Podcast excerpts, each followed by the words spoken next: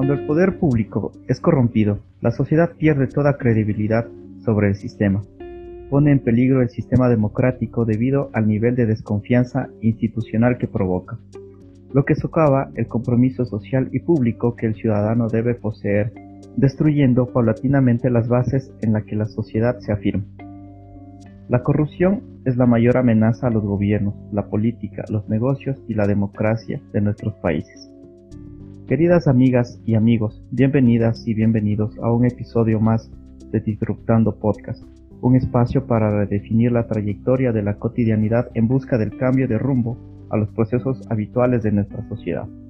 Como se habrán dado cuenta, el día de hoy abordaremos un tema de mucho interés público a nivel mundial, para lo cual me permito presentar a una invitada muy especial que me acompaña desde la provincia de Darién, en Panamá.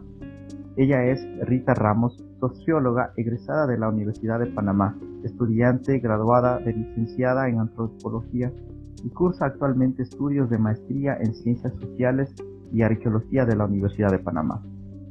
Su interés como escritora y autora de varias investigaciones está relacionada con temas de ambiente, temas de anticorrupción, de alimentación, salud, identidades, temas de género y aquellos otros temas que se vinculan directamente a sus áreas de estudio académico. Antes de continuar, vamos a compartir una hermosa melodía. Con ustedes, Susurro del grupo folclórico Quilapayún.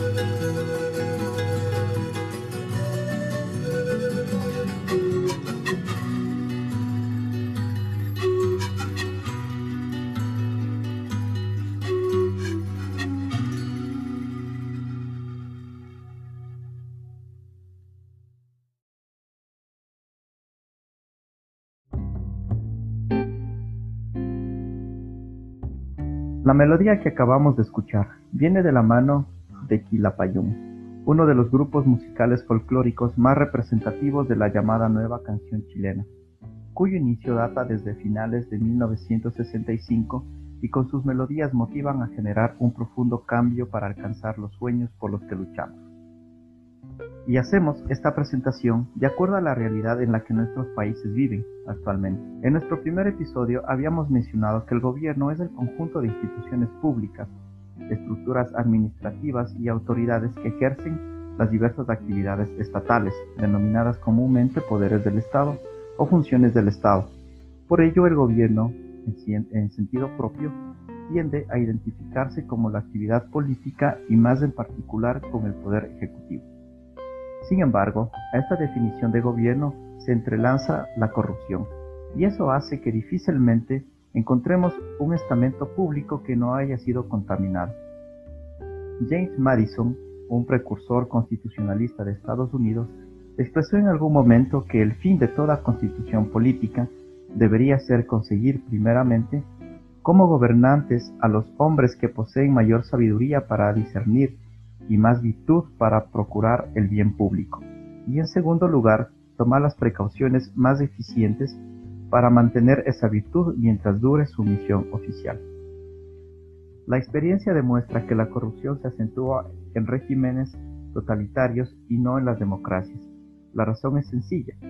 En el régimen totalitario de facto existe una ausencia total de controles y las decisiones son verticales.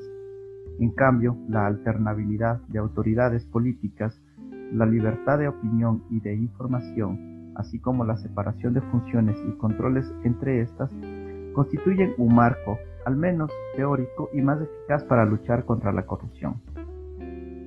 A pesar de ello, hemos podido distinguir que este tema no es solo un problema típico del Ecuador, el país desde donde lanzamos y realizamos este podcast, sino que es un problema a nivel mundial.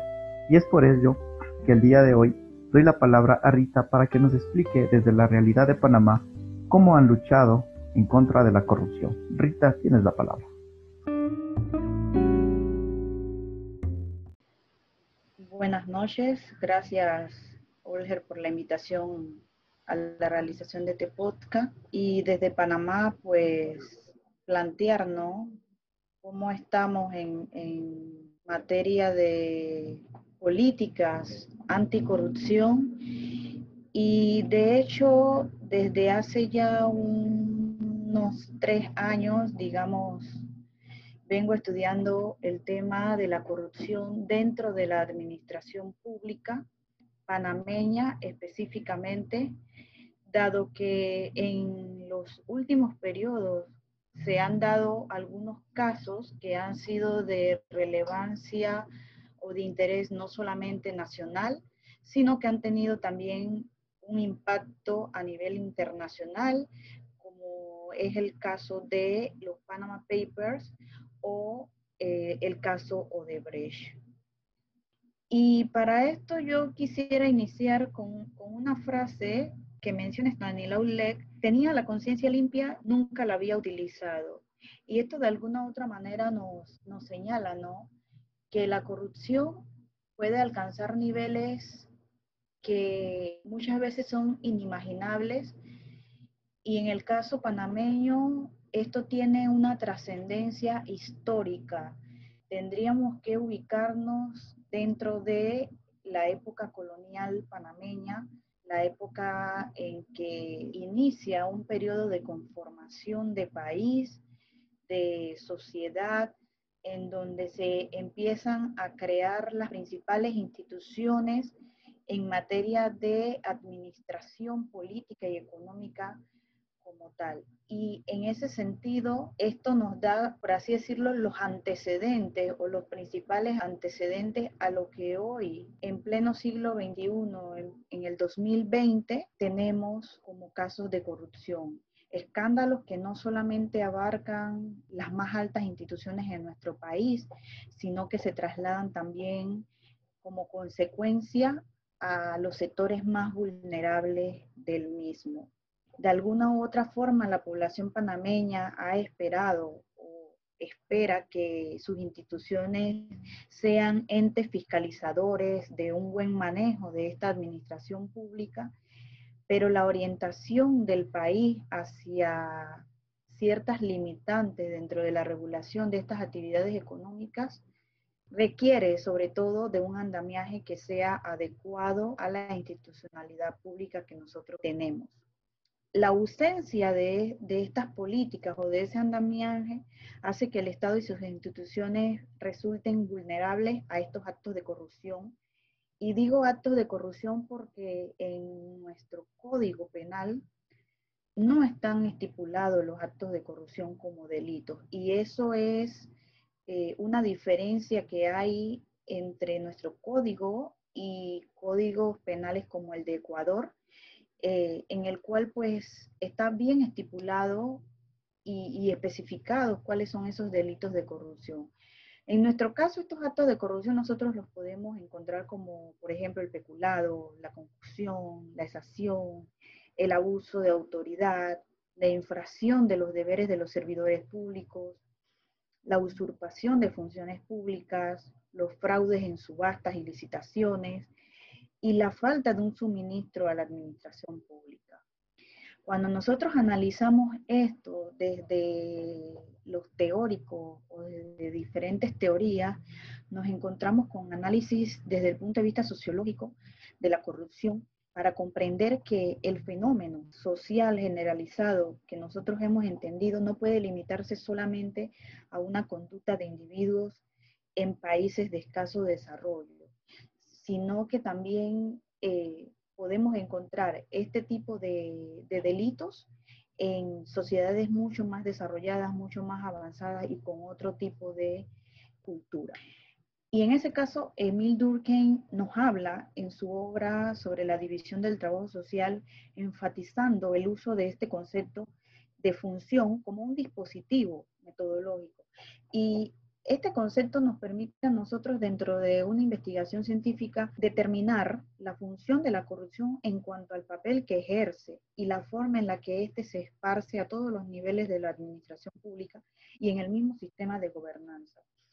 Pero yo más allá de esto, quiero decirle a quienes nos escuchan que hay un libro y que es como el referente principal dentro de temas de administración pública y de corrupción, escrito por Carlo Alberto Brioschi, y en él el autor nos plantea que ya existe la corrupción como tal y que este, este tema tiene su propia historia o su propio eh, origen, y que se ha mantenido a lo largo de toda la historia, sobre todo de nuestros países latinoamericanos.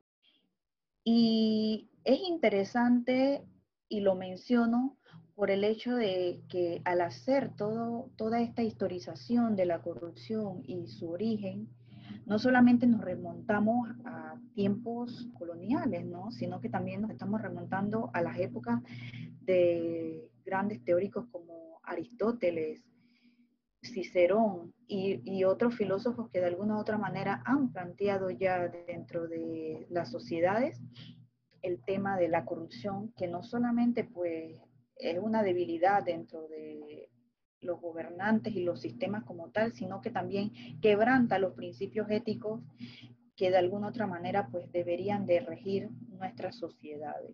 En el caso panameño, esta investigación que he estado realizando plantea una recopilación de aquellos hechos considerados actos de corrupción que han sido mucho más relevantes. En el caso de Panamá, hemos podido recopilar algunos actos de corrupción que fueron relevantes o que salieron a la palestra pública durante el gobierno de Ricardo Martinelli. Y estos datos recopilados a través de medios masivos de comunicación, de entidades fiscalizadoras del buen manejo de la administración pública y la transparencia se dieron a conocer, sobre todo durante su periodo 2009 hasta más o menos el 2014. Y entre los casos que nosotros pudimos recopilar está el espionaje a llamadas, correos electrónicos, plagio de fotos, eh, contratos por millones de dólares en ayudas para el programa de ayuda nacional PAN de Panamá. También encontramos delitos de peculado y corrupción dentro de la contratación para la compra de comidas para escuelas públicas, los 285 millones de dólares en consultoría y se calcula que al menos 92.1 millones de dólares fueron usados por el Ministerio de la Presidencia, mientras el Ministerio de Economía y Finanzas de Panamá gastó 73.7 millones de dólares. Y además de ello, en el 2013 el país se vio involucrado en un escándalo en la Casa de Valores Financial Pacific y esto también se relaciona un poco con lo que hemos hablado de cómo se ha manejado eh, el sector minero, las contrataciones. En el 2014 aparece vinculado a casos de corrupción con el exministro italiano Silvio Berlusconi. Y datos más recientes y que actualmente en nuestro país no han sido realmente atendidos o se han atendido a medias y que todavía no tenemos figuras, por así decirlo, que hayan sido relacionadas con estos hechos, acusadas y condenadas, está todavía el tema de el caso de Brecht. Y el caso de Brecht es un tema que salpica a muchos países en Latinoamérica, partiendo de Brasil, eh, Colombia, Ecuador, Panamá. Y todos estos hechos nos hacen ver lo débil que está nuestra administración pública y la necesidad de que nosotros tengamos un sistema, un cambio dentro de nuestro propio sistema que nos permita reformar todas estas instituciones para así poder acabar con este flagelo. Eh, en ese sentido, en el caso panameño, se han creado algunas instituciones para velar y para contribuir a disminuir estos actos de, corrupción dentro de nuestra administración y en todas nuestras instituciones en el país. Una de estas instituciones es la ANTAI, la Autoridad Nacional de Transparencia y Acceso a la Información, desde donde de alguna u otra manera se forman todas estas políticas públicas dirigidas al buen manejo, control, transparencia de nuestra administración pública panameña y la creación de algunas instituciones que son fiscalizadoras y que en la práctica son muy cuestionadas por su pobre papel en, en materia de políticas que contribuyan a disminuir estos actos de corrupción. Y entre estas instituciones fiscalizadoras tenemos la Contraloría General de la República, tenemos el Tribunal de Cuentas y Fiscalías de, de Cuenta, el Ministerio Público, tenemos la Defensoría del Pueblo, tenemos el Tribunal Electoral y la Fiscalía Electoral, pero también está claro que algo no ha permitido el desarrollo y la visibilización de esos casos de corrupción y son en parte las luchas por el control entre grupos de poder dominantes dentro de nuestro país. Y en este sentido, quiero decir que los medios de comunicación han jugado un papel clave al exponer al país los casos de corrupción, de los cuales algunos han tenido o han sido conocidos primero en medios internacionales, pero que no se puede negar lo importante que ha sido poder demostrarle al país o educar al país en esta materia y que nos demos cuenta de que es un tema que debemos atacar y que debemos erradicar. Por otro lado, pues tenemos instituciones o organismos internacionales que son los encargados de velar de alguna u otra manera porque los países tengan los niveles más bajos en, en tema de corrupción. Y en ese caso tenemos el Barómetro de las Américas, que en el 2013 pues, ubicó a Panamá como el quinto país más corrupto, en una lista de 26 países dentro de América. Y esta percepción de corrupción en el país es de 78.4 en una escala del 0 al 100, así que ya nos podemos imaginar el nivel de corrupción en el que nos hemos eh, sumado. Más allá de eso, es interesante que en estos momentos que estamos viviendo de pandemia, más allá de, toda la crisis sanitaria que estamos viviendo, el tema de la corrupción, más allá de disminuir, ha intensificado la crisis y, y, las consecuencias las vemos en la marginación y el deterioro de nuestra sociedad y de las poblaciones vulnerables que están en condiciones eh, muy lamentables producto de, de que tenemos un sistema y, que no podemos negarlo. Tenemos un sistema sumido en la corrupción y mientras no ataquemos el problema desde la raíz, seguiremos teniendo índices como el que yo, eh, como el que acabo de mencionar. Algunas personas hablan o algunos autores han señalado las causas de la corrupción. Sin embargo, en la época colonial nosotros nos encontramos con problemas como el contrabando. De alguna otra manera, el contrabando generó en nuestras instituciones coloniales actos de corrupción. Actos de corrupción que se han mantenido hasta el día de hoy y que se han intensificado, incrementado y cambiado a múltiples formas. Y entre las causas que tenemos encontramos la falta de valores y la desigualdad social que vive el país. A esto sumamos la impunidad con que han sido tratadas muchas de las investigaciones que se han abierto y que se estancan o no llegan a los juzgados, la, la indulgencia con que han sido tratados los involucrados en actos de corrupción. Ahí tenemos el caso de Ricardo Martinelli, quien para el 2019 fue absuelto de cuatro casos de los que era acusado las investigaciones que se realizan por irregularidades en el programa de ayuda nacional, los diversos funcionarios que han recibido las medidas cautelares de país por cárcel, los que han recibido eh, impedimento de salida del país y que se deben notificar en el Ministerio Público. Y tenemos una lista que podría ser interminable de ministros involucrados en estos casos y que aún no tenemos a ningún castigado realmente. No hay tampoco dentro de nuestro código una pena que realmente envíe un mensaje a la población, que realmente envíe un mensaje a nuestros gobernantes de que esto está mal. Y Mario Prado también en su ensayo hacia una sociología de la corrupción, pues nos dice que la instrumentalidad de la normativa social se manifiesta en esa capacidad activa de los hombres de crear, fortalecer o destruir sus espacios normativos institucionalizados y estructurados, que de alguna u otra manera sirven para el logro de finalidades y metas sociales, preservación de valores, plasmación de intereses. Y la normatividad social responde en ese sentido al esquema de la racionalidad medio fines de la que habla Weber. Y en algunos casos sirve para establecer relaciones entre sujeto y objeto entre los hombres. Y dentro de esta teoría beberiana, el principio organizador de la vida es la racionalidad. Es un principio que de alguna otra manera nos permite analizar la sociedad moderna en torno a diversas formas de acción social.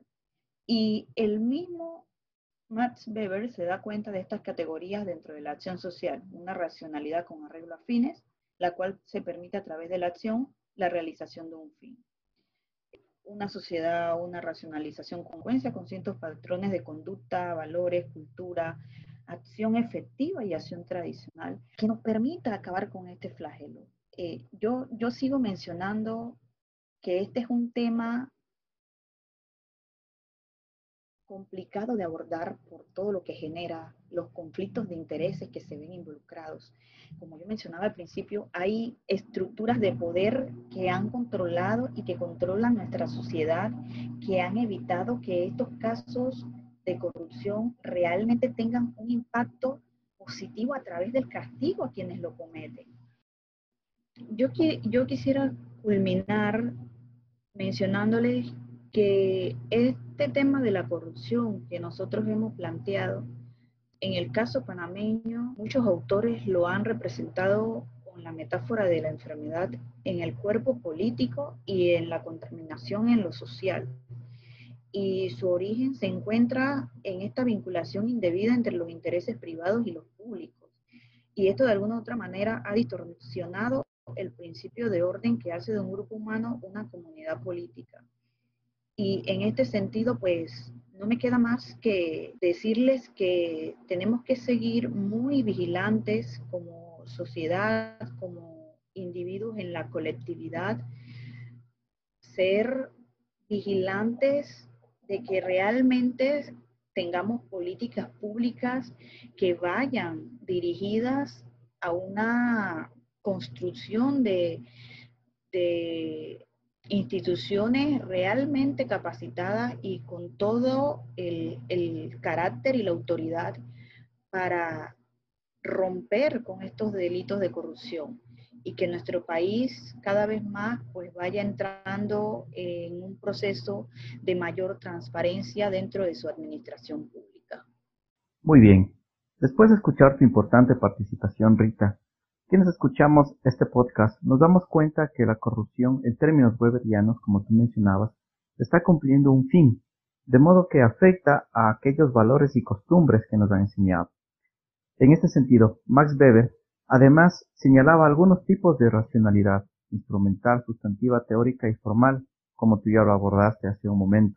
Es por ello que de alguna manera, en sociedades modernas, se ven rasgos de coerción a través de la política, la religión, lo afectivo o lo tradicional.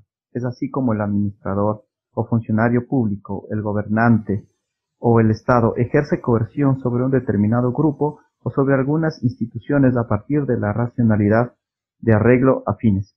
Es evidente que esta racionalidad, esta coerción, hace más factible cometer delitos de corrupción no solamente en instituciones públicas y privadas, sino también en iglesias a través de valores y costumbres o incluso a través de los líderes. Finalmente, compartimos con ustedes varios planteamientos como soluciones para combatir la corrupción política expuestos por el Centro Latinoamericano de Administraciones para el Desarrollo, en la cual señalaremos los esfuerzos que deben orientarse con realismo y sentido ético. El primero de ellos es la adopción de un sistema democrático, y es que es un hecho inminente del cual ninguna fuerza política ni social debe sustraerse, pues hacerlo estaría en contra de la historia. La segunda solución es el fortalecimiento de la sociedad civil como un paso necesario para robustecer el sistema democrático.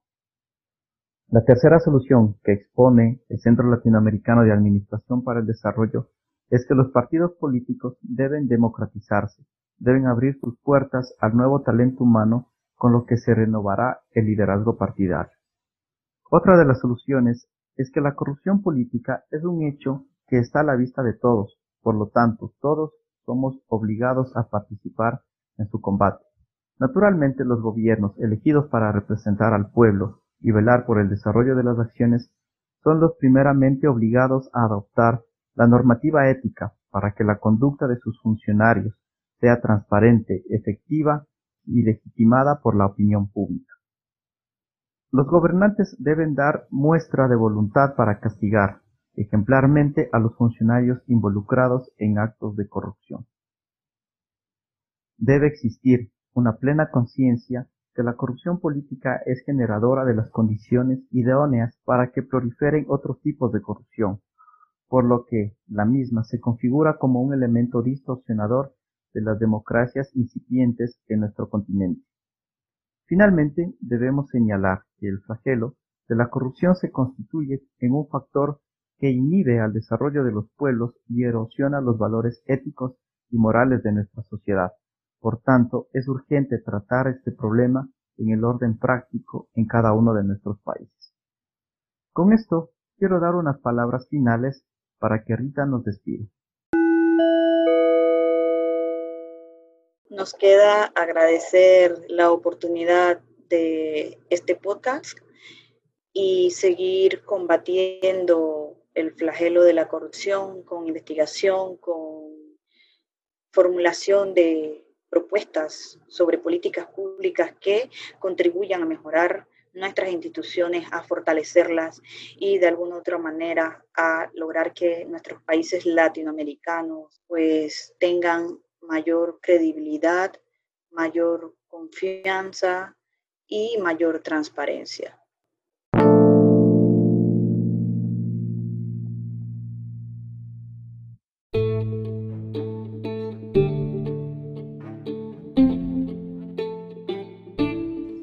Queridas amigas y queridos amigos, hemos llegado al final de este episodio en Relatos de Ciudadanía, Gobierno y Estado. Por ello invitamos a que nos escuches en nuestros próximos capítulos en los cuales, con ayuda de importantes invitados, abordaremos temas interesantes y de actualidad, cuyo fin es el de cambiar el rumbo a los procesos habituales de nuestra sociedad, porque esto es Disruptando Podcast.